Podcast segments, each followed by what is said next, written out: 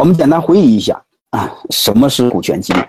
好吧，对股权激励有一个呃系统的认识啊。股权激励为什么这么好呢？你看，所有的上市公司都做股权激励，然后还有一越来越优秀的非上市公司在做，因为它和管理的本质是吻合的啊。管理的本质是管预期、管未来，说白了就是让员工相信你，相信公司的未来。如果他相信你，你给他谈什么东西都没有用。但问题是，期权激励刚好是管的预期，管的是未来。说白了，管的是他自己，他肯定相信他自己嘛。还有一个，刚才我老问你们，谁吃亏嘛？因为为什么都不亏呢？因为他分享的是未来，他分的是存量，而不是分的是增量，而不是存量。存量是谁的？存量是老板的，老板的这玩意儿是不能分的。刚才我老说你们不能乱分，拿出多少个给他，不是这样分的，那样是分存量，存量是流氓。我们对产权不尊重，就是对人权不尊重，对人权不尊重一定是流氓。啊！如果再多说一句话，你们一定会知道一个现象：我们这片土地上为什么这么悲哀？我们几千年来，你会发现，每一次改朝换代都一个流氓逻辑，大土豪分田地。就是我们这片土地上，估计对私产是不尊重的，几乎全是流氓。所以我更想说，存量是永远不能给，存量谁的就是谁的，存量我可以给没问题，按市场价买。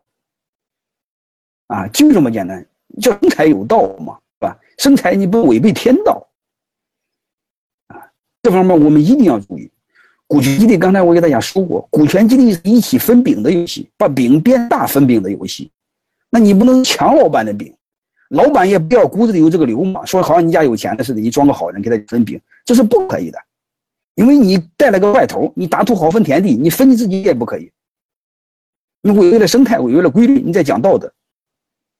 你讲道德让大家欠你的，说白了你不怀好意，你不可告人的目的。好吧，你你不要违背这些东西，然后你会发现，这个这玩意好处在哪呢？它天然有内生力啊！你为什么给自己干嘛啊？你不用管它。还有一个，他一定不会乱搞。为什么不会乱搞呢？因因因为他乱先搞自己嘛。还有一个，刚才我说过，穷人的钱更值钱，他根本就不会搞你。他一搞你，其他的小股东看见了，他会会最后就搞他。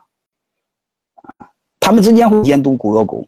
那这样的话，不就保证大股东的利益吗？所以你不用担心，好吧？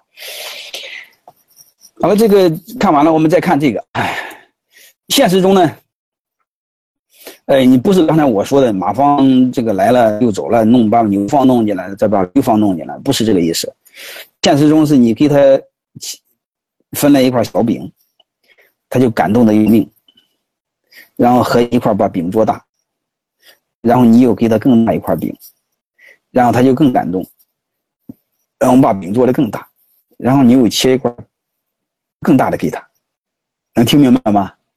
嗯，就这么个逻辑，啊，你会发现你的饼变得是越来越大，好吧？但是各位一定要注意，这个饼变得越来越大，你一定要知道一个事儿，就是你的百分比是一定会变小的，能听明白吗？你不要看百分比。你忽悠别人行，你自己一定要心安理得啊！你就像大家地起，大家一起在一块烂地上盖房子，最终就一块空地，就你一个房子，他妈百分百，对吧？但是你穷房子小啊，还有一个荒郊野外盖一穷房子有什么用？也没商场，也没医院，也没学校，对吧？你和弟兄们一起努力啊，学校也盖了，房子、医院也盖了，别墅也盖了，给高管一些。一堆东西，然后你会发现你的房子占总房子比例在减少，但是你要知道，你的生活质量越高啊，你的房价越高。为什么？你荒郊野外有个房子给狗狗都不要，是这回事吧？你建一个城市，你在正中间，你的房子不最值钱吗？